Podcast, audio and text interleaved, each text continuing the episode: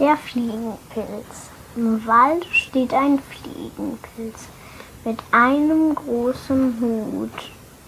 Er wackelt mit dem Kopf und denkt, es steht ihm gut. Er wackelt mit dem Kopf wohl, sogar die ganze Nacht. Von links nach rechts, von rechts nach links, bis morgen um halb acht. Ja, hallo. Zurück aus der Winterpause ist der Verhundert Podcast mit Steffen und Luis. Hallo Luis. Hallo Steffen. Hallo Hörer. Ja, die Winterpause ist vorbei. Wir machen wieder Folgen. Wir haben jetzt die 35. Folge mittlerweile. Das sind schon ziemlich viele. Und heute von vor 100 Jahren war der 13.02.1916. Und heute haben wir, Steffen? Heute haben wir den 13.02.2016. Ich habe mich immer noch nicht dran gewöhnt, 16 am Ende zu sagen. Ich will immer noch 15 sagen. Und bevor wir anfangen, wollen wir erstmal Danke sagen bei Mattes für den schönen Vortrag des Gedichts. Der Fliegenpilz aus dem, aus dem Babyliederbuch von 1914 von Tom Seidmann Freud. Haben wir rausgesucht. Wir hatten ja letztes Mal aufgerufen, jeder, der mitmachen möchte, mal uns seine Stimme leihen möchte, darf das gerne tun. Und die Kirsten hat sich gemeldet, die auch für uns die Wetterfee gespielt hat und auch noch Lieder gesungen hat. Das hören wir alles noch im Laufe des Vorhundert Podcasts. Und ihr Sohn Mattes hat ein paar, ein paar Gedichte eingesprochen. Die werden wir auch in den nächsten Folgen sicherlich nochmal hören. Vielen, vielen Dank. Schöne Geschichte am Rande. Kirsten hat gewohnt nur ein oder zwei Häuser weiter in Düsseldorf, wo ich gerade wohne. Und sie wohnen immer noch in Düsseldorf und ich bin dann vorbeigefahren mit meiner mobilen Podcast-Ausrüstung und habe alles aufgenommen. Es war ein schöner Tag und nochmal vielen, vielen Dank. Ja, wir müssen uns auch noch bei anderen bedanken, unter anderem bei dem Marius, der sich gemeldet hat, der auch anscheinend auch nur einen Steinwurf von dir entfernt wohnt, nicht wahr? Ja, Marius ist noch ein Hörer, der wohnt auch um die Ecke, irgendwie nur Fuß, Fußlaufreichweite von vielleicht 300 Metern. Und der hat mir einen schönen Film empfohlen, dazu kommen wir aber später. Ja, was ist da los in Düsseldorf? Das scheint jetzt die neue Podcast-Hauptstadt zu sein. Jedenfalls, ich habe schon zwei Hörer, also wir haben zwei Hörer gemeldet, die bei mir um die Ecke wohnen. Das ist schon kurios, hätte ich nicht gedacht. Ja, aber aus Berlin machen auch ein paar mit, unter anderem die Kim, die nachher noch Werbung reinsprechen wird. Vielen Dank an Kim. Und der Stefan vom Damals TM. Den werden wir auch noch nachher hören. Wir haben heute einen Haufen Stimmen hier in diesem Podcast. Ja, ähm, Steffen, bevor wir mit dem Intro anfangen, ne, wir fangen ja mal an mit dem Intro, wo wir mit als Steffen und Luis sagen, was vor 100 Jahren passiert ist und dann treten wir die Bühne ab und lassen unsere Co-Podcaster Harald und Klodwig auf die Bühne, die dann praktisch von vor 100 Jahren berichten, was passiert ist aus ihrer Sichtweise. Aber bevor wir da anfangen, Steffen, was hast du eigentlich so gemacht? Es sind ja jetzt schon sechs, sechs Wochen seit der letzten Folge her. Wenn ich jetzt nur sage, dass ich mich mit der Jingle-Maschine beschäftigt habe, dann klingt das ganz schön wenig. Aber ja, ich habe jetzt die Jingle-Maschine endlich mal installiert, dass wir jetzt auch eine Jingle-Maschine haben. Denn die ganzen Einspieler kamen sonst immer nachträglich und jetzt sind sie on the fly. Genau, vorher haben wir aufgenommen und dann wussten wir, jetzt kommt später noch das, was wir einspielen und mussten es dann noch reinschneiden. Jetzt können wir sozusagen live das dazuschalten. Mhm. Ja, das macht die Sache echt angenehmer. Hat der Steffen ausgefunden. Finde ich super. Ja, und wir haben uns mit Technik beschäftigt. Wir, wir saßen ja einen Abend Luis in Düsseldorf, ich in Berlin und haben uns die nächsten Verbesserungen angesehen, die wir so machen könnten. Bessere Headsets, bessere, Mikros, Aufnahmegeräte und so weiter. Und wir haben ein Ziel. Wir haben ein Ziel. Also wir wollen, ich kann es ja einfach mal sagen, Steffen, der aktuelle Plan ist, sich zumindest mindestens einen Zoom H5 zu holen. Mhm. Das ist so eine Art tragbares Aufnahmegerät. Der Goldstandard ist ja das H6 beim Podcasten. Der H5 ist das gleiche, nur mit, mit nur zwei Ausgängen für zwei Headsets. Und der würde für uns reichen. Da würden wir erstmal einen holen. Das haben wir aber noch nicht gemacht. Das ist erstmal der Plan. Ne? Ja, wir, wir wissen auch noch nicht so ganz, welches Headset wir uns jetzt holen möchten. Der, der ist wieder ein Goldstandard, ne? Das Bayer Dynamics, ich habe jetzt die Nummer vergessen, aber ich, oh. ich, bin, ich bin mir da noch nicht so ganz so sicher, Luis, weil dieses, wie viel hat das Bayer Dynamics gekostet? Irgendwie, ich glaube 290 Euro oder 279 Euro, irgendwie so. Und man muss noch ein Kabel kaufen. ja, man muss noch ein Kabel kaufen. Ganz wichtig. Andererseits, also wir überlegen uns das noch, das ist halt dann die rechts unten Lösung, der Goldstandard, wo man weiß, besser geht's nicht. Und das finde ich eigentlich schon immer cool, rechts unten äh, die Lösung auszuwählen und dann das Problem gelöst zu haben. Wir überlegen uns es aber noch, weil das Problem an diesem Headset ist, da hat man ein Headset und wenn man jetzt noch jemand anders dazu haben will, der hat dann keins, ne? weil man kann ja nicht noch welche dazu kaufen für andere mit Einsprecher. Ähm, das ist alles noch nicht so richtig final. Ja. Da überlegen wir uns noch. Ich fahre ja im Februar auf ein Podcaster-Treffen und da wollte ich mich noch mal ein bisschen schlau machen und Beratung einholen und fachsimpeln. Und wo, ist, wo ist denn dieses Podcaster-Treffen? Wo kann man sich denn da treffen und wann, Luis? Oh, das ist in Essen. Und jetzt das Datum, das kriege ich gerade nicht zusammen. Das war das letzte Wochenende. Der 13., 14., 15. Februar, dieses Wochenende. Äh, Quatsch, der 20. Februar. genau, also das nächste Wochenende, wenn die Folge rauskommt. Mhm, genau. In Essen. Also da bin auf jeden Fall ich. Der Martin wird auch da sein vom, vom Staatsbürgerkunde-Podcast und dann noch äh, Stefan vom damals TM Podcast und viele andere. Ja, das wird sehr lustig werden. Ich glaube, ich glaube, Ulrike von Exponiert Podcast ist auch dabei, wenn ich mich nicht ganz irre. Meine ich auch. Wir werden sehen und ich werde erzählen, was dann passiert. Und danach werden wir die zukünftigen Investitionen planen, ausführen und implementieren. Oh ja, jetzt hast du schon gesagt. Aber Luis, was hast du denn so gemacht in der Winterpause? Ich, ähm, ich war über Silvester war ich in Istanbul. Das war ganz, ganz richtig cool und habe dann die ganzen oströmischen alten Gebäude mir erkundet. Das war ein tolles Erlebnis an dieser Stadtmauer vom alten Byzanz, die einfach da noch steht, wo man selber rumklettern kann, äh, alles zu erkunden. Und wir hatten einen schweren Schneesturm mit 30 Zentimeter Neuschnee mitten in Istanbul hm. über Silvester. War echt ein Erlebnis. Ich kann die Stadt sehr empfehlen. Die Lage ist halt gerade ein bisschen schwierig, weil zwei Wochen später gab es da diesen schlimmen Anschlag. Mhm. Ähm, genau an der Stelle, wo ich auch selber langgelaufen bin. Ähm, aber also ich, es kann dann ja auch überall passieren. Jedenfalls Istanbul ist echt schön. Bist du da auch? Geschichte. Bist du da ja. auch mit dem Balkan Express hingefahren? Nein, das hätte ich aber echt gern gemacht. Ich bin geflogen. Mit Turkish Airways. Turkish Airways, super Airline. Also tolles Essen. Man kann für 60 Euro dahin fliegen, kann einen Film gucken, also, und, und man hat Gepäck dabei. Das ist richtig so ein Linienflug, nicht so ein Billiganbieter. Turkish Airlines, top. Gut. Und dann habe ich jetzt schon wieder sechs Wochen gearbeitet. Ähm, letztes Wochenende war Karneval hier im Rheinland, zum Zeitpunkt der Aufnahme. Das war cool, das war schön. Und äh, ja, ich bin wieder voll im Hamsterrad. Es dreht sich und dreht sich und dreht sich. Ja, du hast mir erzählt, du hast auch Bücher gelesen und Filme geguckt, passend zum Vorhundert Podcast. Ja, ich habe natürlich sechs Wochen äh, genutzt, während du und deiner Jingle-Maschine schweißt, lötest, ne? Und ja, diesen schraubst. einen besagten Abend, an dem ich in der Jingle-Maschine gearbeitet habe. Ja, genau. Die, ich habe mich m, Bücher gelesen, Filme geguckt. Und ich möchte jetzt in, äh, in dieser Folge zwei davon vorstellen. Fangen wir an mit dem Buch. Ich habe gelesen das Buch Berlin, ein Stadtschicksal von äh, herausgegeben von Florian Illis, der Autor aus Karl Scheffler. Okay, von wann ist das Buch? Ähm, das Buch ist von 2015. Also noch relativ neu. Ja, richtig, aber also das Buch ist gedruckt 2015, das wurde neu herausgegeben. Das Originalbuch von Karl Scheffler ist herausgekommen 1910. Mhm, mhm. Und warum bringt man das jetzt nochmal neu raus? Wurde das überarbeitet oder ist, ist jetzt was verändert? Also warum wurde das jetzt nochmal neu rausgegeben? Gab es da irgendeinen bestimmten Grund für? Oder? Ja, also was sehr, sehr spannend ist, also der Karl Scheffler war Kritiker der hat immer so Kritiken geschrieben in Zeitungen. Und der hat sozusagen eine Kritik über Berlin als Stadt geschrieben. Wie eine Filmkritik nur über die Stadt Berlin. Und was er schreibt, ist A, sprachlich ziemlich cool und B, das trifft in weiten Teilen heute immer noch. Zum Beispiel? Nimm, nimm mir mal ein Beispiel. Ähm, Berlin, also der berühmteste Satz in diesem Buch ist der letzte Satz und der heißt, Berlin ist immer zu verdammt, immer fort zu werden und niemals zu sein.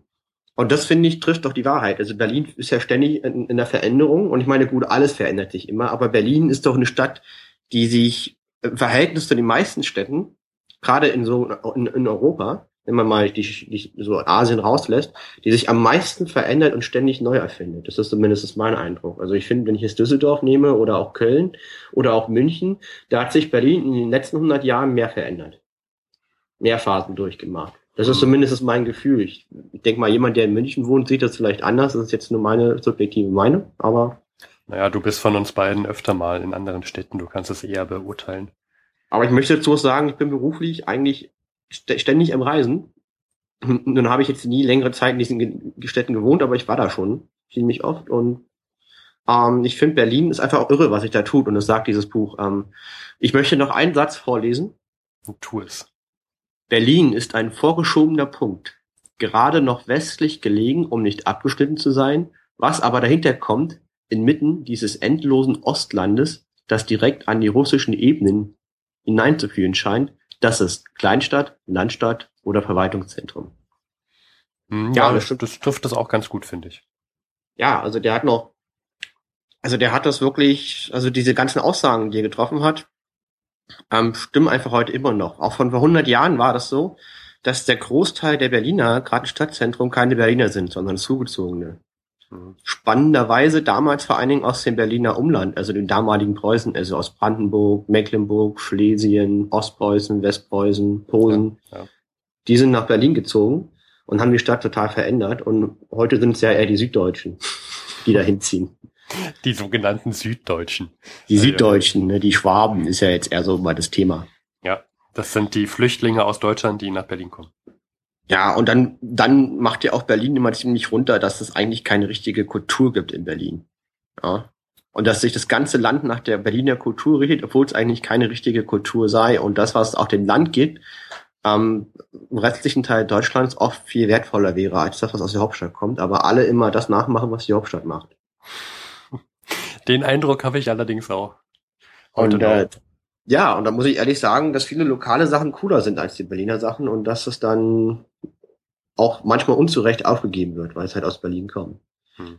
Also ich, ich fand es sehr unterhaltsam, ist von der Sprache her, ist schon 100 Jahre alt und der schreibt, das ist halt ein, ein Kritiker, der schreibt sehr intellektuell und ähm, mit sehr vielen Nebensätzen und sprachlich kann man gut lesen.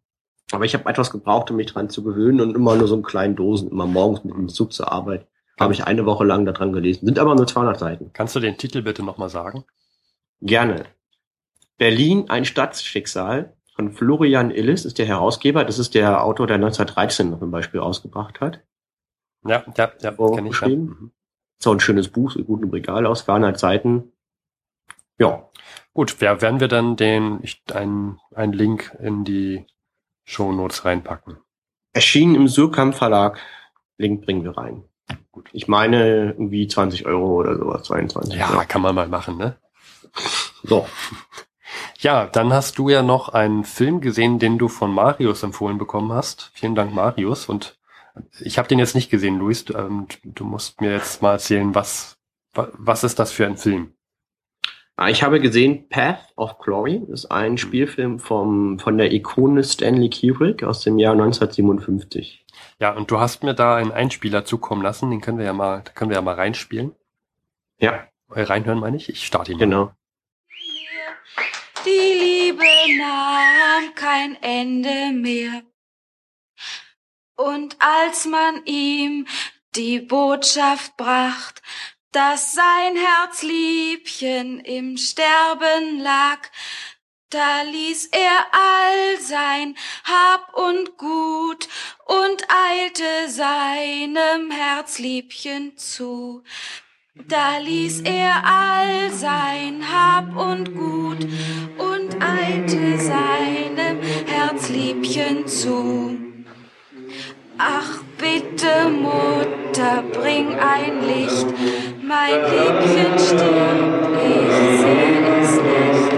Das war früher ein Traum den blieb sein Mädchen ein ganzes Jahr. Das war für Wahrheit. Ja, was haben wir da jetzt gehört, Luis? Ähm, diese Szene, die kommt zum Schluss des Films, völlig überraschend. Hm. Müssen wir jetzt einen Spoiler-Alert machen, äh, dass, dass man, weil du jetzt das, das Ende vom Film verrätst? Ja, ähm, ja, also wer den Film, also ich werde die Handlung einfach nacherzählen, ja, weil der Film ist ja schon von, von 57 ist der in Schwarz-Weiß. Der ist ja schon über 50 Jahre alt. Und äh, deswegen erzähle ich, worum es da geht. Jedenfalls in der Szene, die wir gerade gehört haben, ne, da singt ja eine Frau wunderschön auf Deutsch, ja, auch um, und die singt auch auf Deutsch im Originalfilm. Also ich habe den auf Englisch geguckt. Und dann fangen ja an, Männer zu summen. Und die Szene ist halt die, da sitzen so eine Horde von französischer Soldaten. Und die werden eher so wie eine Horde Wolfe dargestellt. Also die sind alle sehr dreckig, viele sind alt, denen fehlen Haare und haben schiefe Zähne. Und die sitzen in so einer Soldatenbar, so frisch von der Front. Der Film spielt im Ersten Weltkrieg. Und das sind halt Leute, die schon seit über zwei Jahren da in diesen Gräben an der Westfront liegen und dementsprechend auch degeneriert sind. Und die trinken halt Bier. Und dann wird ihnen eine deutsche Kriegsgefangene vorgeführt. Und das ist so eine wunderschöne blonde Frau und die geht dann auf die Bühne. Und die wird angekündigt, sie hat keine Talente, sie kann eigentlich gar nichts, außer dass sie halt gut aussieht und dass sie schön singen kann. Und die wird vorgeführt wie so eine Ziege, einer, einer, einer, einem Rudel Wolfe.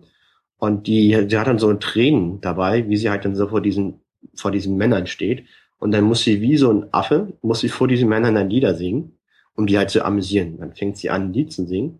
Und am Anfang johlen und grölen die Männer noch und pfeifen so anzüglich, der Frau hinterher.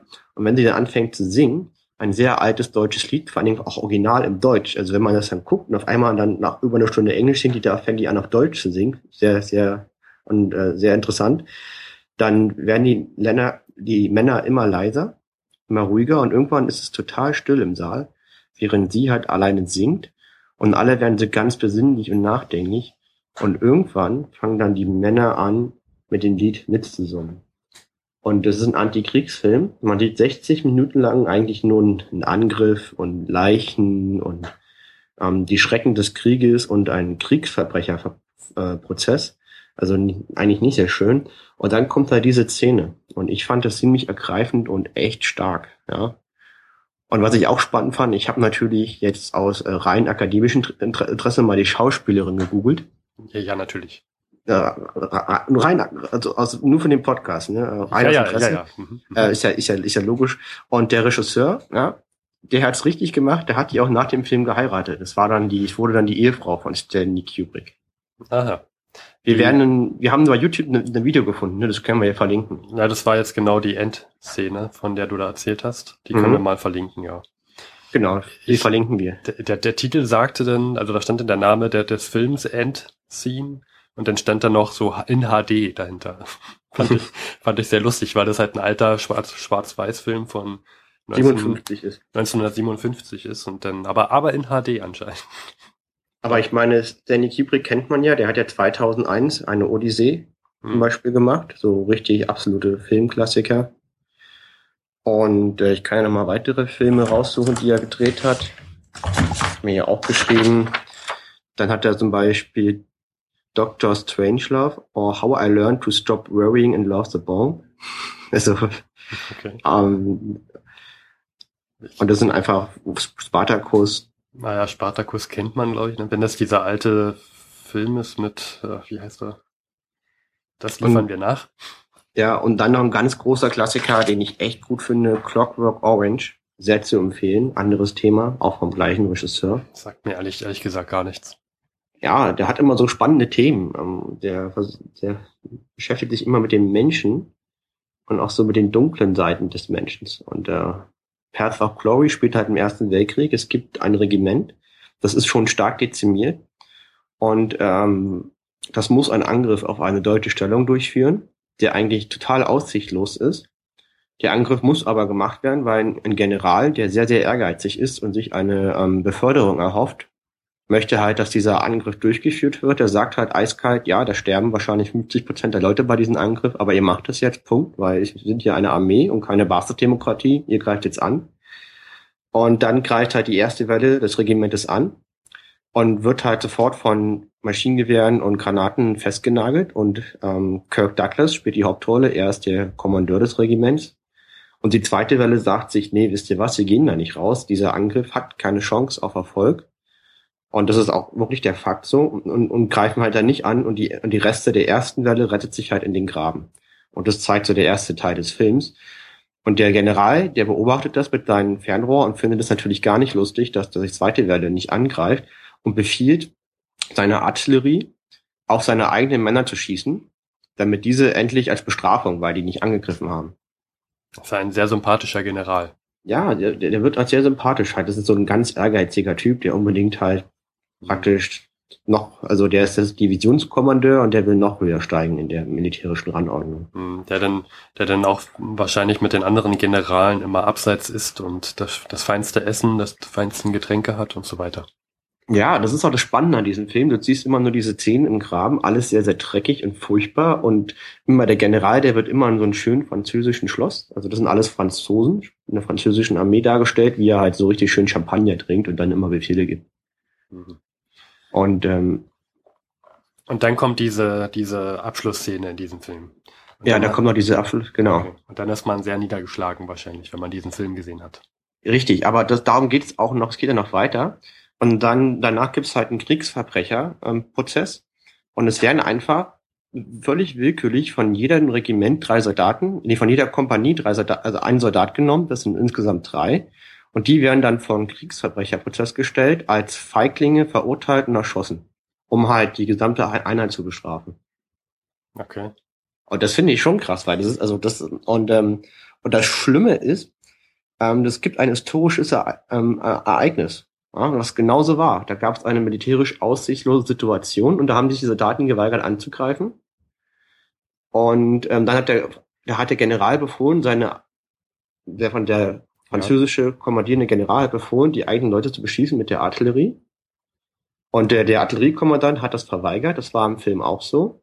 Und dann wurden vier zufällig ausgewählte Korporale wurden wegen Befehlsverweigerung zum Tode verurteilt. Also die haben einfach willkürlich irgendeinen bestimmten, die wurden dann erschossen, ja, um ein Exempel zu statuieren. ja, ja. Das ist wirklich so vorgefallen. Das hat dieser Film dargestellt. Und, und als der Film dann rauskam, 1957 durfte er in Frankreich bis 1975 nicht gezeigt worden, weil halt die Ehre der französischen Armee bedudelt wurde mit diesem Film. Ja, das ist auch, sehr, sehr, sehr lächerlich, ja. 40 Jahre später muss man immer noch die Ehre aufrechterhalten. Ja. Ja, auch in Berlin, wo war damals besetzt, im französischen Sektor Berlins, gab es auch ein Aufführverbot. Ja, das ist also, Das heißt, im britischen Sektor durfte man ihn aber sehen dann. ja, so habe ich das verstanden. Das ist ja Quatsch. Also das ist halt auch äh, total wahnsinnig. Also der Film ist richtig gut gemacht, also auch handwerklich gut vom Schnitt her, vom Ton her. Kirk Douglas spielt die Hauptrolle und er spielt ihn richtig gut. Er, er, er, er versucht dann seine Soldaten in diesem Kriegsverbrecherprozess vor dem Todesurteil zu bewahren und appelliert an die Menschlichkeit ja, und sagt, Leute, ihr widert mich alle an.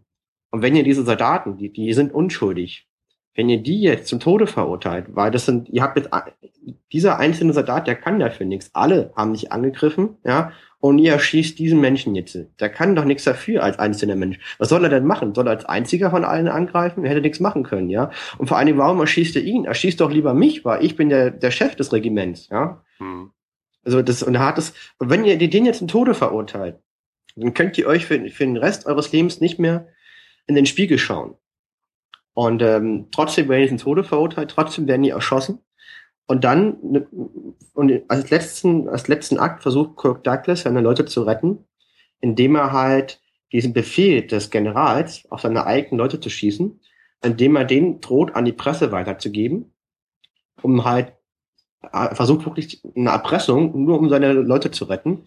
Das funktioniert aber nicht. Aber nachdem die Leute erschossen werden, wird dieser General, dieser wahnsinnige General, der sich auf seine eigenen Leute schießen lassen wollte, der wird dann praktisch ähm, äh, entlassen. Ja. Und dann wollen sie Kirk Douglas befehlen, weil die, weil die obersten Chefs gedacht haben, dass er, dass das eine Intrige von Kirk Douglas war, um praktisch seinen Chef rauszuwerfen, damit er selber General wird. Und er sagt dann zum Schluss des Films, also sinngemäß, du tust mir echt leid, weil ihm ging es ja gar nicht darum, selber Chef zu werden. Er wollte nur seine Leute retten und ihm, tun die Leute leid, die das gar nicht erkennen können, dass es ihm wirklich darum ging, diese drei Menschen von dem Tod zu bewahren. Er wollte gar nicht der General werden. Er wollte einfach nur nicht, dass diese Leute erschossen werden. Ja, ja, ja. Also toll, toller Film. Ich hoffe, also ja, Path Genau. of Glory. Path of Glory. Okay. 1958, wir verlinken das. Finde ich gut. Ja, kann man sich mal ansehen. Werde ich mir Mhm. mal ansehen. Ja, Mensch, da haben wir ja jetzt ganz schön viel geredet über, über heute, über Filme von heute und Bücher von heute, über gestern Mhm. und vor, vor 100 Jahren. Aber Luis, was, was war denn so vor 100 Jahren, so heute vor 100 Jahren? Was war denn da so los? Was gibt's denn da Neues? Ja, also stell dir vor, Bergstraße. Da sind Bäume. Die Blätter rascheln im Wind. Das Licht schillert. Es Okay. blüht. Ja. Die Baumblüte hat sehr früh begonnen, schon im Januar. Mandelbäume, sie blühen. Sie ist so schön. Sie Luis, ist so hör auf, farben. was machst du da? Was soll ich das? Mache, ich mache Poesie. Ich, ich, ja, also merke ich, ich krieg auch gerade Gänsehaut, aber nicht aufgrund deiner schönen Poesie. Also Ja. was, was soll das? Was, was willst du jetzt mit Mandelbäumen und äh, Ehrlich gesagt, ich kann nicht verstehen. Ähm, ich wollte damit eigentlich nur sagen, dass halt Mandelbäume schon im Januar blühten, von vor 100 Jahren. Normalerweise blühen die erst im Februar. ah, Das war von vor 100 Jahren, Steffen. Was war von Mensch. vor 100 Jahren? Mensch, das ist ja eine, eine Sensationsmeldung. Das ist Wahnsinn. der völlige Wahnsinn. Ja. Da muss ich mir, also da muss ich ja gleich mal gucken, ob heute auch die Mandelbäume schon blühen. Vielleicht kann man da Parallelen zu 100 Jahren und auf die Politik denn Parallelen ziehen und, weißt du? Mensch, Mhm. interessant. Ha- Hast du noch eine bessere Meldung? Vielleicht eine interessantere von heute vor 100 Ähm, Jahren. Ja, also am 24.01. erklärte das oberste Gericht der Vereinigten Staaten die Einkommensteuer für verfassungsgemäß. Ach, die gibt's noch gar nicht. Äh, Gibt's die noch gar nicht so lange? Ja, die gibt's erst seit 1913, die Einkommensteuer. Und offensichtlich hat jemand dagegen geklagt. Kann ich ja persönlich nachvollziehen. Aber äh, entspricht der US-amerikanischen Verfassung. Ach so, das, Steffen, hast das, du was? das wurde heute Oh, vor nein. 100 Jahren, äh, Moment, das wurde heute vor 100 Jahren also entschieden, dass die Einkommensteuer in den USA nicht verfassungswidrig ist. Na, nein, dass sie verfassungsgemäß ist. Ja, dass die nicht verfassungswidrig ist. Ja, beide Aussagen sind richtig. Gut, haben wir das geklärt. Hm? Ja, ihr seht, äh, liebe Hörerschaft, wir machen, wir, wir haben unsere Professionalität nicht in der Winterpause verloren. Nein. Ähm, gibt's eigentlich Eiersalat demnächst mal wieder, Luis? Ja, also, also heute Morgen gab's Spiegelei doppelt, aber Eisalat wird's auch bald wieder geben. Hm. Ja, mal schauen, ob ich den überhaupt bezahlen kann, wenn, wenn du mir den anbietest. Ähm, denn, apropos bezahlen, das war jetzt eine goldene Brücke. Vor Mhm. 100 Jahren, ja, die Deutsche Reichsbank, die hatte akuten Kleingeldmangel und hat die eisernen 10 Pfennigstücke jetzt an, jetzt rausgebracht, anstelle der Kupfermünzen, die bisher im Umlauf waren. Ja, da kann man sozusagen eisern sparen. Möp, möp, ha. möp. Ah, irgendwie, irgendwie habe ich gerade das Gefühl, unser Niveau sinkt gerade. Ja, Aber gut. Ja, und ansonsten, was gab's noch? Ja, am 27.01., da, da hat der Kaiser Wilhelm seinen 57. Geburtstag gefeiert. Willi wurde 57. Ja, der große Willi, oder besser gesagt, der kleine Willi. Kaiser Wilhelm II. Hm. 57. Ja. Ja, und dann, Steffen, im Februar, gerade für dich, du hast doch mal einen Bachelor in Wirtschaftsmathe erworben. Und zwar mit dem fachlichen Schwerpunkt Optimierung, ist das richtig? Das ist korrekt. Ja, und da musst du auch für dich die Meldung im Februar, die musst du auch absolut dich begeistert haben. Ja, ja. Und zwar gab es jetzt in Wien Anfang Februar eine Fahrplankonferenz, und zwar eine mitteleuropäische. Äh, Das ist sehr, sehr, sehr spannend, weil nämlich die Teilnehmer teilweise, ähm, teilweise Verbündete im Krieg waren, aber teilweise auch neutrale Länder. Und es wurde abgestimmt, wie denn sich der Bahnverkehr zwischen diesen Ländern äh, wieder getaktet werden soll. Und weil das jemand anderes viel besser planen, äh, erzählen kann als ich, habe ich einfach mal bei Stefan vom damals TM Podcast angerufen. Und ich würde sagen, Luis, da können wir doch mal kurz reinhören, was Stefan da zu sagen hat. Ja. Machen wir mal. Bis gleich.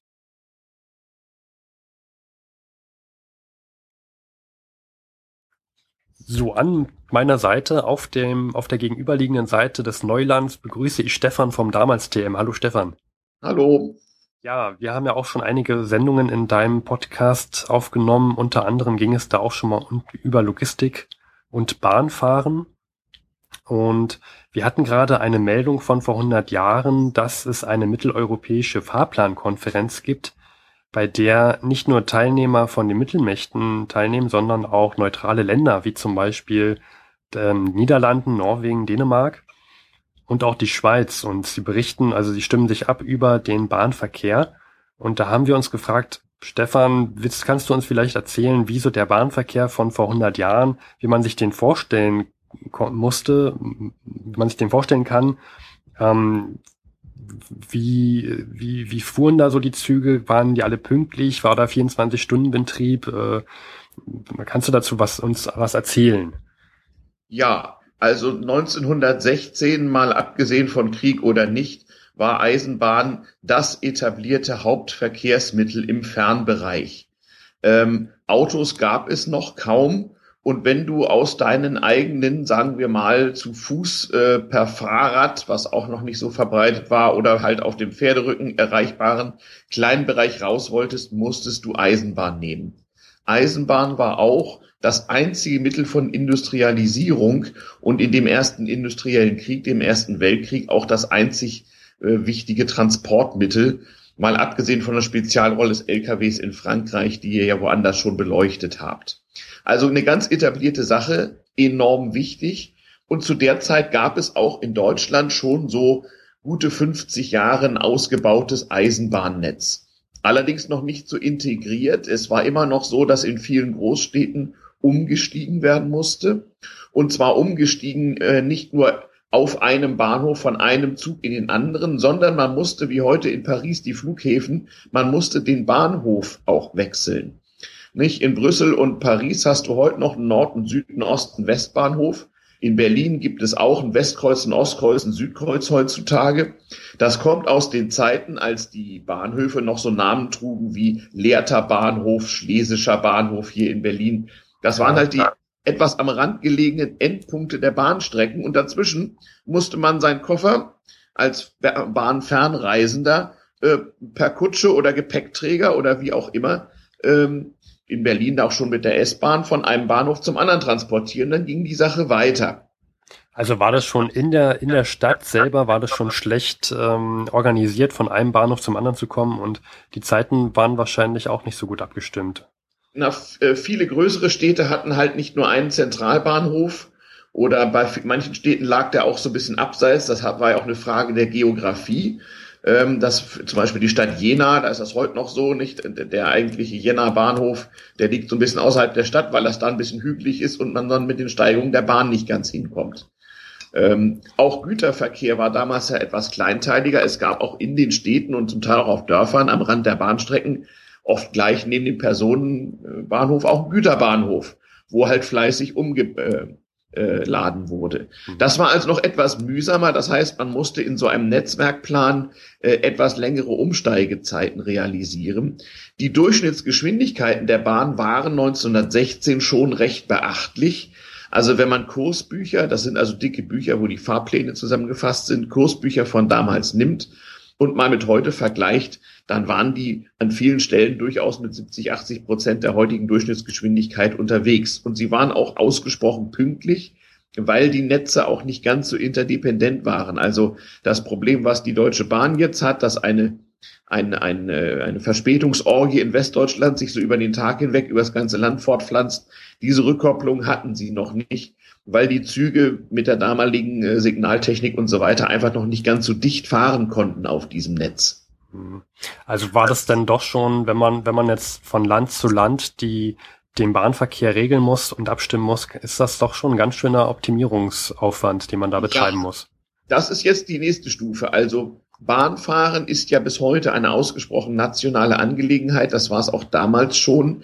Zu der Zeit war ja noch nicht viel elektrifiziert. Da geschah dann das nächste Unglück, dass es halt von Land zu Land verschiedene Stromnetze mit verschiedenen Spannungen und verschiedenen Herzzahlen beim, beim Drehstrom gab.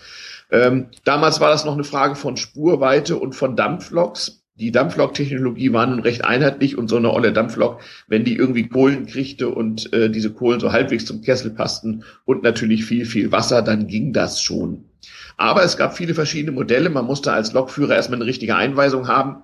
Und deswegen war es häufig so, dass an Grenzen ganz einfach die Lok gewechselt wurde. Am Grenzbahnhof gab es einen Lokwechsel, da hielt man halt mal kurz an. Wie ja überhaupt damals es noch häufiger war, dass ein Zug an einem Bahnhof auch mal 10 Minuten oder 20 Minuten Aufenthalt hatte. Auch damit die Reisenden sich auf dem Bahnsteig oder am Rand mal irgendwas kaufen konnten. Hm. Wir hatten in der letzten Folge vor 100 hatten wir gehört, dass Klodwig und Harald sich den neuen Balkan Express gebucht hatten von München nach nach ähm, Konstantinopel. Also mussten sie doch schon einiges an Reisezeit, Umsteigezeit in, in Kauf nehmen. Interessant. Ja, ich würde sagen, äh, das das ist ja auch ein Thema, Stefan. Über das kannst du ja Stunden sprechen. Ja. Ähm, du hast ja einen eigenen Podcast, der sich unter anderem in einer Folge mit Optimierung beschäftigt. Da war ich auch zu Gast. Ähm, Und ich würde sagen, wenn man noch mehr dazu hören möchte, dann sollte man sich einfach die Folge mal anhören. Wo, wo kann ich das denn nachhören? Also nachhören kannst du das äh, auf der Seite damals-tm-podcast.de oder einfach damals TM auf Twitter oder damals TM Podcast googeln. Ich möchte noch eins nachtragen. Fahrplankonferenz. Das war 1916 nicht die erste. Die fanden regelmäßig statt und jedes Land musste ein Interesse haben, da möglichst teilzunehmen. Durch den Krieg konnten nun einige nicht. Ähm, denn Fahrplankonferenzen waren die Konferenzen, wo ohne Computerhilfe in großen Sälen und großen Turnhallen mäßigen Immobilien ähm, hunderte von Menschen und oft übrigens viele Frauen als Rechenknechte äh, lange, lange Tabellen optimiert haben und versucht haben, Fahrpläne so aufeinander abzustimmen, dass eine internationale Bahnreise kein völliges Missvergnügen wurde. Und anscheinend haben sie es ja auch irgendwie hinbekommen.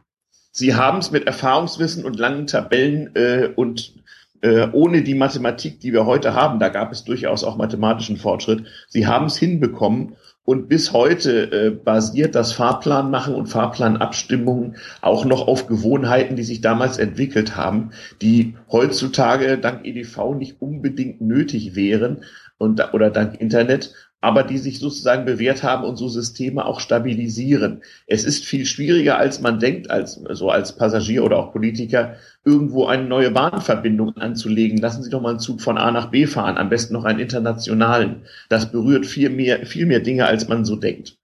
Ja.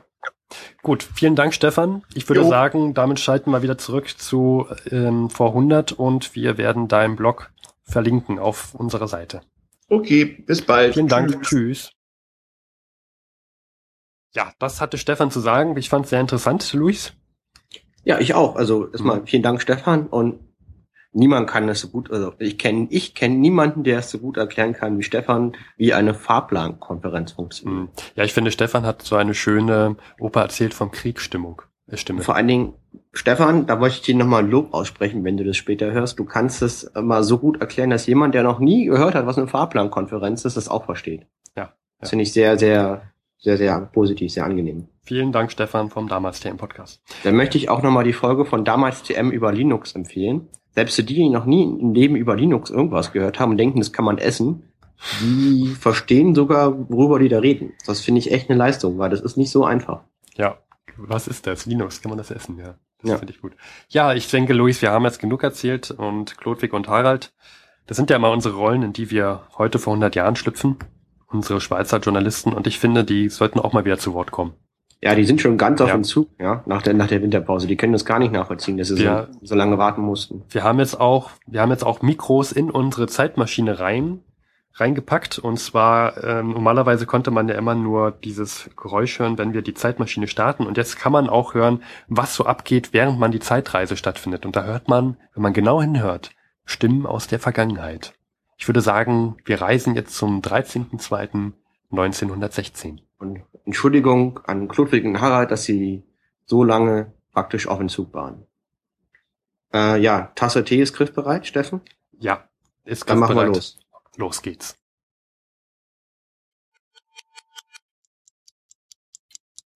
So lange warten mussten. Wir haben jetzt auch... Äh, also ja nicht noch ein sind ja viele Sorten.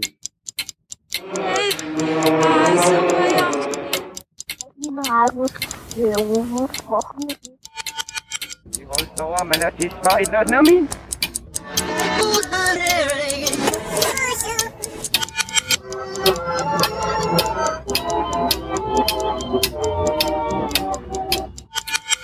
All, dann um, Fnüffran. In ihrem sehr heißen Ringen traten wir in das neue Jahr.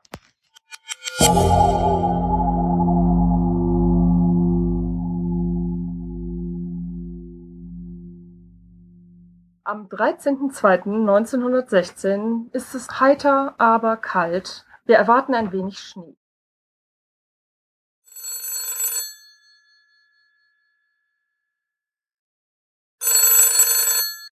Bouvier hier? Ja, hallo Harald. Gut angekommen in der Schweiz. Sie hatten uns ja vor fünf Wochen getrennt, als Sie mit dem Orient Express in München angekommen sind. Ach ja, hallo, hallo Klodwig. Ich habe ja lange nichts mehr von dir gehört. Ja, hm, bist du auch so gut nach Hause gekommen wie ich? Bin ja noch mit dem Zug dann weiter. Ja, also man kann sagen, was man will über die Deutschen, aber die Züge fahren pünktlich und kommen gut an. Ja. Selbst mitten im großen Weltkrieg. Verdammt, da erst recht dann mitten im Großen Weltkrieg. Die Soldaten und die Lebensmittel müssen ja immer schnell an die Front geliefert werden können. Mhm. Mhm. Ja, wie geht's dir, Klodwig? Warum rufst du an? Ja, und zwar du, vermisst du was? Ich vermisse was, ja. Ich äh, weiß ich gar nicht. Hast du das eingesteckt, das Buch von von Karl 1900? Scheffler, Ja, Berlin, ein Stadtschicksal? ja, das vermisse ich hier irgendwie. Ich, ich habe das nicht in meiner Tasche gefunden. Ja, ich muss leider sagen, ich habe das aus Versehen eingepackt. Das ist mir ziemlich unangenehm. Ich bin ja sehr, sehr hektisch aufgebrochen, bin ja mal so ein bisschen chaotisch. Ist mir noch gar nicht aufgefallen, mein lieber Klodwig. Ja, und dann habe ich halt schnell alle Sachen, die irgendwie rumlagen, in meine Ledertasche geschmissen und da war auch dein Buch dabei. Ich habe es jetzt aber gelesen auf der Fahrt. Und wie Und, findest äh, du es? Äh, ausgezeichnet. Ja, ja. Also das finde ich trifft ziemlich gut. Also Berlin ist einfach eine Stadt, die dazu verdammt ist, immerfort zu werden und niemals zu sein. Der letzte Satz des Buches trifft es echt. Jetzt sagst du mir den letzten Satz des Buches? Ja, Klodwig, ich habe das noch nicht zu Ende gelesen. verdammt. Ah, und ich habe sie auch noch geklaut. Ja. Ah. Ja, Ich werde dir das aber mit der Post schicken. Ja, mit der Reichspost? Ja. Ja, ja. Hm, Ja, ja da, danke, mach das mal. Die Reichs, Reichspost ist ja relativ, ist ja auch relativ zuverlässig, nicht wahr? Mhm. Ja. ja. Das stimmt, weil äh, wie viel, wie viele Sendungen werden da immer verschickt? Äh, Na, täglich sagt man ungefähr 18, 18 Millionen Sendungen. Ja, weil ich habe ich hab in Istanbul gesehen, wie du da, ähm, wie du da in einer Reportage gearbeitet hast über die Deutsche Reichspost, ne? 18 Millionen Sendungen. Ja, ja, ja. Täglich, das ist schon viel. Stell dir mal vor, 18 Millionen Sendungen am Tag, also Briefe, das ist nur, nur Feldpost. Das ist nur Mhm. die tägliche Feldpost. Das, Das ist schon ordentlich. Ja, also die Deutschen haben da sehr, sehr gut optimiert anscheinend in, in dieser Hinsicht. Mhm. Ja, die haben auch eine ganz neue Sache, wo ich nicht weiß, ob ich die gut oder schlecht finden soll. Ich finde sie erstmal sehr befremdlich. Die haben in der Berliner Innenstadt ein künstliches Schlachtfeld aufgebaut. Mit Mhm. Gräben, Laufgräben, Stacheldraht, Maschinengewehrstellung, allem drum und dran. Wie so eine Art Zoo. Und ähm, das ist vom Wurde Garde Pionierbataillon nachgebaut. Und jetzt kann die Bevölkerung sich einen Einblick in den Alltag der Frontsoldaten Mhm. verschaffen. Ja, das, das gibt's nicht nur in Berlin, das wurde jetzt auch in Frankfurt und in Wien wurde das, soll das auch nachgebaut werden. Das ist so für all, vor allem für die Familien, für die da geheim, äh, daheim gebliebenen Familien soll das sein. Mhm. Dass die sehen, ah ja, dem Papa, den geht's ja ganz gut an der Front. Da ist er gar nicht so gefährlich. Und äh, was meinst du, äh, wie, wie, wie, wie wird das gefiltert? Werden die alle Aspekte zeigen oder? Ja, Quatsch. Ich kann mir zum Beispiel gar nicht vorstellen, dass sie den Stellungskrieg da, da zeigen, wie er, wie er in seiner Grausamkeit ist. Ja. Würdest du das zeigen, wie, wie der, wie der Papa als Soldat im Matsch und im, im Wasser krauchen Sitzt. sitzt, stundenlang Sich das- sitzt? Sich wahrscheinlich noch das Leben, Mhm. also wirklich einfach sich das Leben rausscheißt, weil er krank ist. Ja, ja. Ja, ja, es gibt ja, ja, ja, und, und vor allem kann ich mir auch nicht vorstellen, dass die dann in diesen künstlich angelegten Stollen, äh, diese fetten Ratten, ich habe ich hab mich mal mit Soldaten unterhalten, da laufen ja Ratten lang, die sind so groß wie Hunde, da, da das, da möchte man nicht sein an diesem Ort. Und dann, was da natürlich fehlt, ist, sind die, ist, ist der Lärm. Ja? Da an deinem Stollen zu sitzen und äh, Bombeneinschläge zu hören, die nur ein paar Meter weg von dir sind und von oben rieselt der Sand runter. Teilweise wirst du verschüttet, muss ich mit dem, mit dem Spaten wieder rauskramen in die Freiheit. Lebendig verschüttet, furchtbar. Ja, und du musst dann da auf den Liegen auch liegen bleiben und warten darauf, dass dein Einsatz kommt. Wie findest du die Idee, das nachzubauen? So ein Schlachtfeld, Ja, ich kann, zeigen. Ich, ich kann das verstehen. Ich, ich kann das verstehen. Man, man hört, dass da so viele Tote täglich, also dass, dass da ein Haufen Menschen am Tag sterben. Und dann will man den Familien einfach mal zeigen, nein, nein, das ist alles ganz sicher, seid beruhigt. Das ist eine ganz, das ist eine 1A-Maßnahme, um die Bevölkerung zu beruhigen. Ja, ähm, andererseits, die Welt wäre auch nicht schlechter, wenn man es nicht macht. Also ich bin da relativ, das, wie soll ich Ja. sagen, ich habe da keine Meinung zu. Aber ich habe zu etwas eine sehr positive Meinung. Die Deutschen, die haben mich überrascht, positiv überrascht. Das ist der völlige Wahnsinn. Ja, also was die gemacht bisschen. haben, das ist, es geht auch total unter. Aber wenn man mal drüber nachdenkt, ist das irre. Wie kann, wie kann dich denn der Deutsche so positiv überraschen? Das haben sie ja doch schon lange nicht mehr gemacht. Weißt du, was die Deutschen gemacht haben? Wir sind mittlerweile im Jahr zwei des großen Weltkrieges.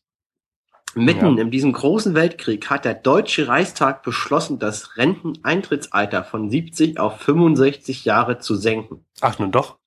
Ja, Ich, ich, ich habe ich hab von, vom letzten Jahr, hier 1915, da, da hat die, ich glaube, die SPD das auch schon mal vorgeschlagen und da wurde das abgelehnt, weil ja so viele jetzt im Krieg sind und, und dadurch die Einnahmen zurückgehen, um, um das zu finanzieren zu können. Und wahrscheinlich sehr viele beschädigt wieder rauskommen und dann wieder auf Sozialkassen angewiesen zu versorgen. Ne? Und jetzt geht's doch, wie kann das denn sein? Ja, ich verstehe es auch nicht. Ne? Vor allen Dingen jahrelang wird argumentiert, dass es nicht finanzierbar ist, also dass man die Sozialkassen, wenn man die langfristig am Laufen halten will, man das Renteneintrittsalter von 70 Jahren nicht senken kann. Ja? Hm. Und jetzt mitten im großen Weltkrieg geht's auf einmal doch. Ja, ich glaube, die SPD hatte schon mal 1910, also jetzt vor sechs Jahren, hatte sie das auch schon mal vorge vorgeschlagen und da haben die Konservativen das abgelehnt. Ja, und jetzt geht's halt doch, weil ich denke mal, man will das Volk so ein bisschen Zucker fürs Volk, Zuckerbrot und Peitsche. Bismarck hat das ja geprägt. Hm. der große Kanzler und ähm, und jetzt äh, will man das Volk ruhig stellen. Aber man könnte argumentieren, wenn man selbst mitten im großen Weltkrieg, ja, wenn das Land von Feinden umschlossen ist, das Renteneintrittsalter senken kann, dann kann man das theoretisch immer. Das, das klingt so danach, ja. Also Wenn- wenn man jeder, in der- der argumentiert, Wenn man, in der, wenn man in der größten Not das schafft, von 70 auf 65 runterzusetzen, das, das Rentenalter, dann, dann wird das wahrscheinlich immer gehen, auch in Zukunft immer. das heißt, jeder, der argumentiert, man kann das Renteneintrittsalter nicht senken, weil das zu teuer ist, der lügt, oder?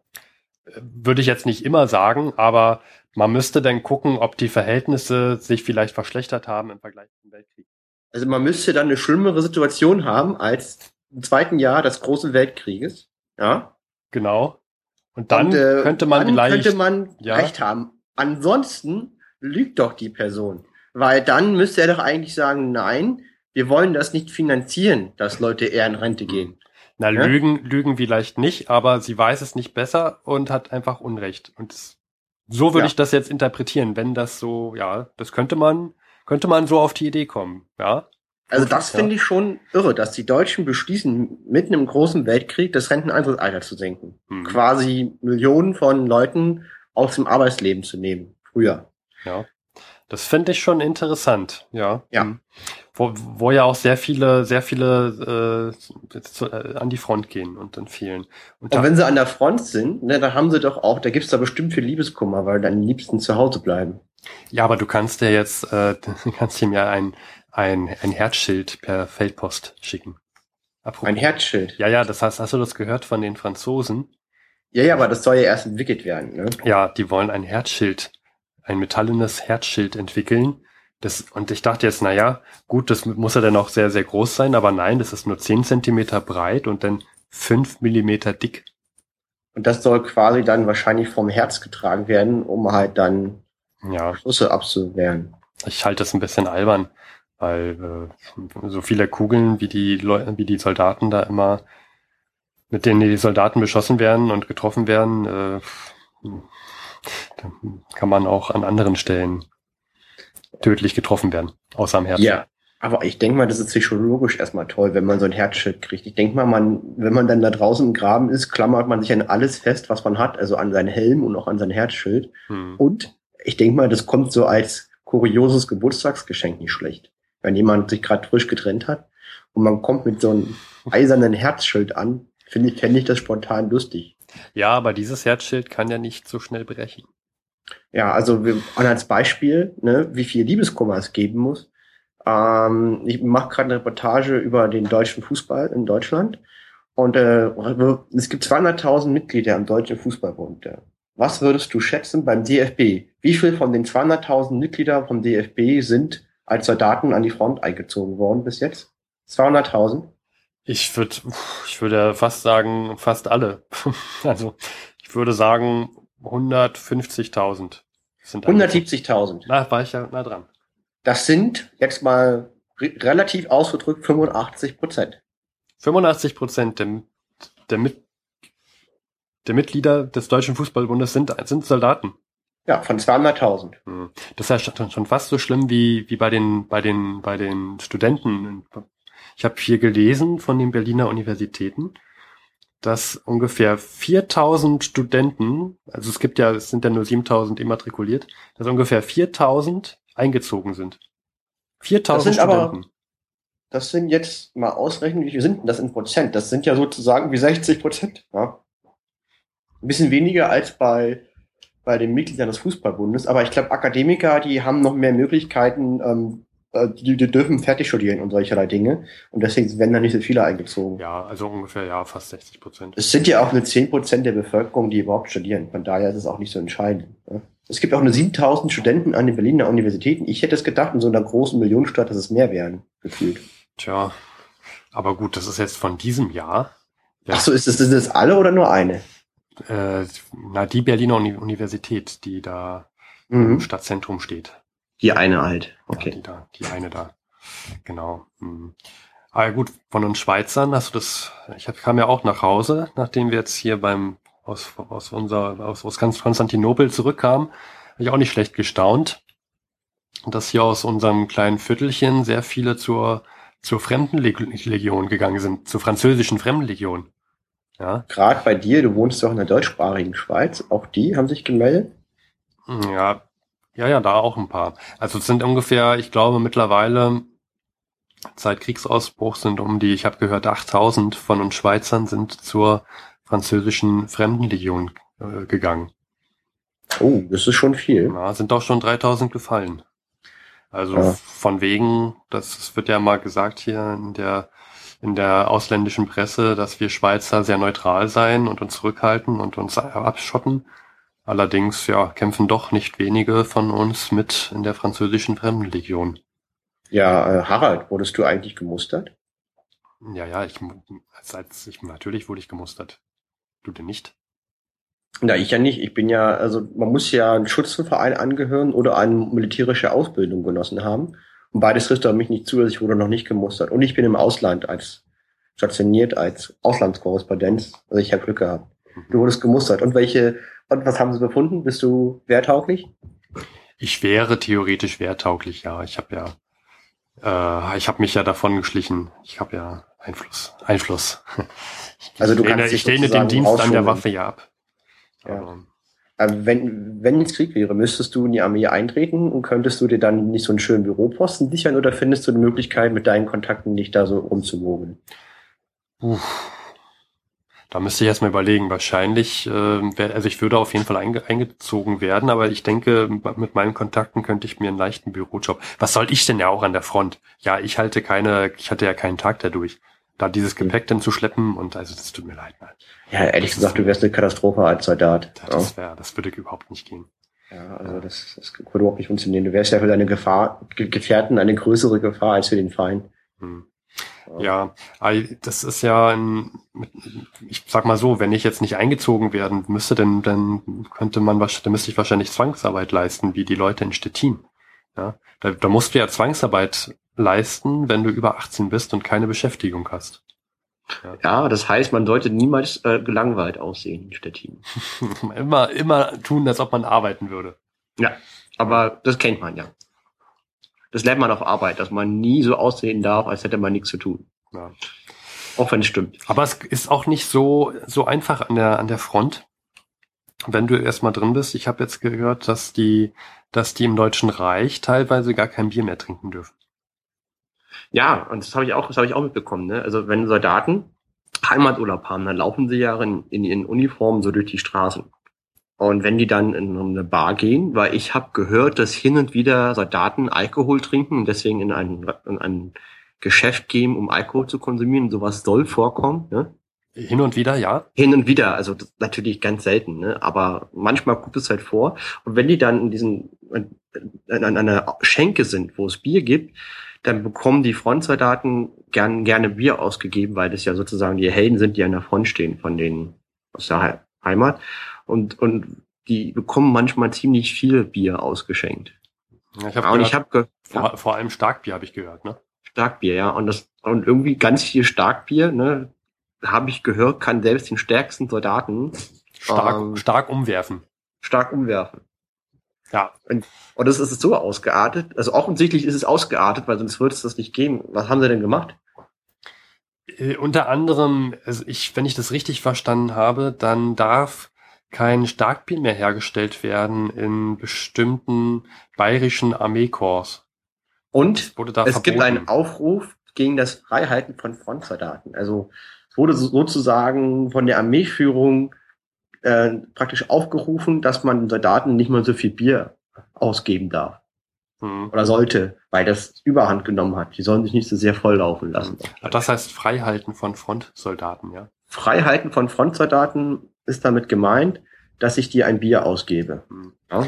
Aber gut, da was, also irgendwie muss man sich ja an der Front die Zeit vertreiben, wenn nicht mit Bier trinken. Ich glaube, die Verpflegung generell ist da nicht Aber so das geht gut. nicht an der Front, das geht im Heimaturlaub. Weil so, an das der Front sind ja nur Soldaten. Das Freihalten ist halt das, wenn du Heimaturlaub hast, dass der Zivilist, der dich als Held verehrt, dir ein Bier ausgibt und sagt, hey, toll, dass du mein Land verteidigst an der Front, ich bin alt oder ich habe nur ein Bein. Ich, ich, ich kann das leider nicht, aber ich gebe jetzt mal ein Bier aus. Hm. Ach so, und das soll jetzt verhindert werden. Okay. Ja. ja. Also zumindest es wurde nicht verboten, da- das gibt einen Aufruf dagegen. Offensichtlich gibt es da disziplinarische Probleme. Ja, es gibt so einige Probleme. Hast du das gehört mit den Luxushunden? Nee, Luxushunde. Was, äh, erstmal, was ist denn ein Luxushund, bitte? Ein Luxushund ist jetzt zum Beispiel kein Wachhund oder kein, kein Hirtenhund oder, oder irgend- irgendwie ein, ein, ein, ein Hund, der dir einen Dienst erweist oder dir einen Nutzen bringt. Das sind so diese kleinen, ich, ich sage mal dazu Fußhupe, ne, die dir auf der Straße Ja. Trethupe. Ja, ja, Trethupe, die man, die, die dich dann ankläffen und oder auf, auf, auf den Händen getragen werden, ja, und dann nicht erzogen werden, weil es sind ja dann keine richtigen Hunde. Sowas ist in, mein, in meiner Auffassung ein Luxushund. Ich weiß jetzt nicht genau, was der Deutsche unter einem Luxushund versteht, aber die verlieren gerade an Ansehen, weil ja auch so ein Luxushund, äh, weißt du, so auch Kleinvieh macht Großmist. Mhm. Und da muss ja auch sehr viel, der muss ja auch gefüttert werden. Und der Deutsche wird jetzt, der entwickelt jetzt Futterneid für das Futter der Luxushunde. Und jetzt wurde, aufgerufen, jetzt wurde auf, getötet werden. genau, jetzt wurde aufgerufen, die Luxushunde, wie damals, als die ganzen Schweine letztes Jahr im Februar getötet wurden. Soll jetzt, äh, jetzt, jetzt, also letztes Jahr musste das Schwein dran glauben und jetzt muss der Luxushund dran glauben. Das war ja auch eine tolle Aktion. Dann haben sie, haben sie alle Schweine umgebracht. Mit dem Ergebnis, dass sie das Fleisch gar nicht verwerten konnten. Weil Ja, so viel Schweinefleisch gar nicht in Konserven. Das ist verdorben, ja. Also blödsinnig verdorben. war das Die blödsinnig. hätten sozusagen eng nach England umsonst Fleisch exportieren können, die Deutschen. Ja. Ja, ja. Ja. Ja, jedenfalls. Achso, und jetzt ja, wollen die Luxushunde sozusagen dezimieren, um unnütze Esser loszuwerden. Genau. Okay, es heißt, Tante Erna kann Schnuffi praktisch, ähm, du sollst Schnuffi umbringen, Hm. weil Schnuffi ist das Essen weg für andere Menschen. Ja. Und auf dem Bürgersteigen gibt es weniger Tretminen. Weniger Tretminen. Aber der Hirtenhund und der Wachhund und der Blindenhund, die dürfen weiterleben. Die dürfen weiterleben, die haben ja einen Nutzen. Ach so, also gibt es dazu ein Gesetz oder ist es nur eine Empfehlung? Das, ähm, nee, nee, das ist kein, das ist kein Gesetz. Das wurde, das wurde einfach nur gefordert bis jetzt. Also in Deutschland wird aufgerufen, die Zahl der Luxushunde zu dezimieren. Wird auch gesagt, wie viele das sind? Nee, das habe ich jetzt nicht gelesen. Da, aber da, ich, ich bin mir sicher, dass es dafür irgendeine Zentrale gibt, irgendeine Zentrale für Luxushunde, so wie es jetzt auch eine Zentrale für den Gemüseanbau und Kleingärten gibt in Berlin.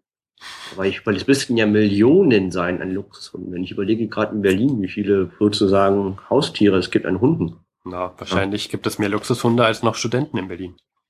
Da, da, das definitiv. Ja, ähm, aber das sind schon viele Hunde. Ja. Also da, also das Renteneintrittsalter können sie senken, aber Luxushunde dürfen nicht weiterleben. Nee, das, oder man kann auch sagen, dass das Rentenalter kann nur gesenkt werden, wenn der Luxushund weicht.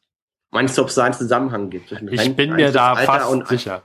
Anzahl der Luxushunde? Ja, ja, ja. Ich bin mir da, ich bin mir da relativ sicher, mein lieber Klodwig, dass es daran liegt.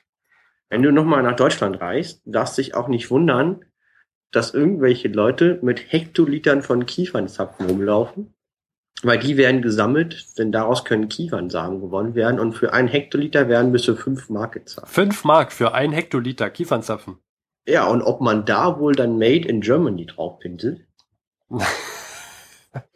Made in Germany. Ah, ähm, habe ich gehört von, von den Briten, ne? Die wollen jetzt, die wollen jetzt sich dafür einsetzen, dass nach dem, nach dem Krieg auf deutschen Waren ver, äh, vermehrt Made in Germany wieder drauf, drauf gepinselt wird. Und, und auch, ich glaube, in Österreich-Ungarn auch, ne? Mhm.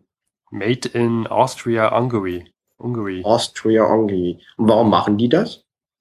Ja, das war klar. Die Briten denken, dass sie den Krieg gewinnen. Und wollen Mhm. dann nicht, dass, dass man, also die, sie wollen sich dann vor deutschen Waren schützen. Wie sie schon mal in der Vergangenheit probiert haben. Aber das ist erst nach Beendigung des Krieges soll dieses Siegel Made in Germany für Waren aus dem Ausland sozusagen eingeführt werden, ne? Ja, ja. Richtig? Aber das gibt's ja, also das gibt's ja immer, das gibt's ja trotzdem schon. Ähm, ich glaube, da gab's doch diese Weltausstellungen Ende der der 70er Jahren hier, irgendwie 1800, ich glaube 76 oder so. Da, da das, als es so mit der Industrialisierung so groß losging, da, da war der Deutsche nicht gerade bekannt dafür, ähm, sehr gute Waren herzustellen. Ja, weil die Engländer waren ja führend in der Industrieproduktion, die Deutschen haben sozusagen geklaut und nachgeahmt. Genau, genau. Und dann, dann wollten sie sich schützen, indem man sagt, okay, das Herkunftsland, das muss jetzt immer draufgepinselt werden. Unter anderem Made in Germany. Und, Mhm. und da hat man sich ein paar Jahre später gewundert. Ich, ich glaube, das war so, ich glaube, so zehn Jahre später muss es gewesen sein. Da, da hat man sich ja gewundert, dass die Waren aus, aus, ich glaube, Chemnitz war das, dass die so überzeugend waren. Und ich glaube, die, also die haben ja dann die englische Dominanz im Maschinenbau gebrochen, die Waren aus, aus Chemnitz. Und, und Das heißt, die haben erst dieses Siegel Made in Germany um, eingeführt und die Billigwaren aus Deutschland, weil die immer alles kopieren und klauen und keinen keinen Mhm. Respekt von Ur Ur Urheberrecht haben, um die Billigwaren abzugrenzen. Und dann wurde es irgendwann zum Premium-Siegel, genau. ne? weil die besser waren als die einheimischen englischen Waren. Und jetzt soll das wieder nach dem Krieg anders werden. Da, da soll das Made in Germany wieder, wieder zeigen, dass es sich hier um schlechte Wandel, Ware handelt und nicht um gute Ware. Ja, aber das, ob das alles so funktioniert, wie die, wie die Leute auf der Insel sich immer das so denken, ja, bin ich mal gespannt. Äh, Ist ja auch noch nicht raus, ob die Briten wirklich den Krieg gewinnen. Ich meine, Erstmal muss der Krieg zu Ende gehen. ja, das, Und ich finde, es sieht eigentlich so wie die Mittelmächte zur Zeit besser aus. Also wenn man überlegt, Serbien ist gefallen, ja, Bulgarien ist zur Seite eingetreten. Es gibt jetzt ein, es gibt jetzt eine Nachschubroute äh, nach in die Türkei. Und vor allen Dingen diese Lan- Landung in Gallipoli ist furchtbar gescheitert. Alle Verbände sind mittlerweile abgezogen, erfolgreich. ja, Aber es heißt erfolgreich. Es war eine schwere Niederlage für, für England. Und ähm, das Jahr 1915 war ein Erfolg für die Mittelmächte. Und es lag halt auch daran, dass die Mittelmächte sich viel besser koordiniert haben miteinander, also die Deutschen, die Österreicher und die Türken, als die Alliierten. ja. Und äh, in Russ die, Russland ist zurzeit schwach und steht hinten rein. Und ähm, mal gucken. Ja, das Jahr 1916 würde ich sagen, schon ein Zeichen der Mittelmächte. Die sind jetzt die, die praktisch Verbände, die im Osten frei geworden sind, im Westen konzentrieren können, so von meinem Gefühl. Ja, du musst nur darauf achten, du darfst die Wirtschaft nicht außer Acht lassen. Diese, diese Blockade, die die Briten da machen, hat jetzt auch die Deutschen schon gezwungen, die Luxushunde zu, zu opfern. Also wer weiß, was, was das Jahr noch so alles bringt. Wenn jetzt schon die Ja. Luxushunde dran glauben müssen, Ja. Langfristig haben die Alliierten die größeren wirtschaftlichen Kapazitäten, aber aktuell sind die Mittelmächte die, die agieren und die Alliierten die, die reagieren. hm, Da bin ich mir sicher, dass das praktisch für dieses Jahr die, die Mittelmächte Es wird spannend, mein lieber Klodwig, aber ich muss jetzt auch mal weitermachen. Ich, ich habe ich hab vor, dein, dein Rezept vom Eiersalat mal nachzumachen. Okay, dann äh, viel Spaß beim Eiersalat machen. Pass immer drauf auf, ne? Du hast dann Leute, die diesen Geruch nicht mögen, ne? in der Küche. Ja, ich, ich, ich, ist ja nur meine Haushälterin hier. Ja, genau. Also wenn die, wenn sie das nicht leiden kann, also ich hatte, ich hatte mal jemanden, der bei mir gewohnt hat, der konnte das gar nicht leiden mit dem Eiersalat, wenn ich den gemacht habe. Und dann habe ich immer die Küchentür geschlossen und ein Schild Achtung, Eiersalat in Produktion rangeklebt. Aha. Ja. Kann ich dir empfehlen. Dann ist alles klar. Ja? Dann gibt es keine. Hm. Ja, mal schauen. Also, gucken wir mal. Äh, Du, du sendest mir das Buch nach mit der Reichspost und wenn du in, du bist ja wahrscheinlich wieder im Deutschen Reich zurzeit. Ja, ich bin in Berlin. Ja, wenn du da einen Luxushund findest, der geopfert werden soll und das ist jetzt größer als eine Fußhupe, dann schick ihn zu mir in die Schweiz. Der kriegt hier Asyl. Der kriegt dann Asyl, das ist ein Immigrant in die Schweiz. Alles klar. Gut, Ich, ich gehe mir jetzt dann morgen noch mal ein paar Schützengräben in der Berliner Innenstadt besichtigen. mach das und mach Fotos, wenn du, wenn du mal, wenn du kannst. Ja. Gut, auf Wiederhören, mein lieber Klodwig. Es war schön. Auf Wiederhören. Ciao. Tschüss. Ja, hallo. Hier sind noch mal Luis. Und Steffen, hallo. Steffen, du hast einen Nachtrag. Ja, Klodwig hatte es ja schon, also Klodwig hat probiert, diese Zahl aus Harald herauszupressen, aber er konnte sich einfach nicht mehr dran erinnern. Und zwar die Luxushunde, von denen wir, von denen Klodwig und Harald dort gesprochen haben. Das sind ungefähr zwei Millionen im Deutschen Reich, die von dieser Tötung betroffen sind. Ja. Und ja, Luis, du hast noch etwas anderes. Ich, ich, ich übergebe mal an dich, weil ich diesen, diesen schweren Punkt, den wir jetzt ansprechen müssen, den, den möchte ich jetzt nicht selber sagen. Das machst du bitte. Ja, ich möchte mich äh, bei allen ganz vom ganzen Herzen entschuldigen. Und zwar, dieser Podcast muss vier Leute annähern. Und es tut mir wirklich leid, aber wir müssen jetzt Werbung schalten. Immer tagesaktuell von vor 100 Jahren. Ja, und weil wir mit, mit Qualitätsprodukten wie, wie 4000 Hertz mithalten wollen, die jetzt sich auf die Fahne geschrieben haben, die Qualität in der deutschen Podcaster-Szene zu etablieren, haben wir uns auch eine externe Werbeagentur genommen, die besteht aus einer Person. Vielen Dank an Kim, Bühne frei mit Werbung von vor 100 Jahren. Gefunden in der Zeitung Wiener Bilder. Magere erlangen schöne, volle Körperform durch mein Nährmilch-Kete. Garantiert unschädlich. Viele Dankschreiben. Preis per Karton 2,20 Kronen per Nachname. Postlagernde Sendungen nur gegen vorherige Einsendung des Betrages. Bei Bestellung von vier Kartons portofreie Zusendung durch Frau Käthe Menzel, Wien, 4 Stumpergasse 49. Ebenfalls gefunden im Wiener Bilder. Tausend Witze, Ulksprüche, launige Schnaderhüpfel, Anekdoten, Sentenzen über Frauen, Ehe etc. enthält das 128 Seiten starke Universal-Witzbuch. Dazu drei drastische Scherzbeigaben für nur 80 Heller. Auch Briefmarken. Nachname 30 Heller teurer. Und zu guter Letzt haben wir noch eine, eine Aufforderung gefunden im Berliner Tageblatt. Aufforderung. Die Angehörigen derjenigen Personen, welche in der Zeit von 1885 bis 1895 und früher verstorben und auf dem Friedhof der Gemeinde Berlin-Stralau beerdigt sind, werden hierdurch aufgefordert, etwaige Anträge auf Erneuerung der betreuenden Grabstellen bis zum 15. März 1916 bei dem Gemeindekirchenrat Berlin-Stralau einzureichen. Später eingehende Anträge können nicht berücksichtigt werden. Berlin-Stralau im Februar 1916.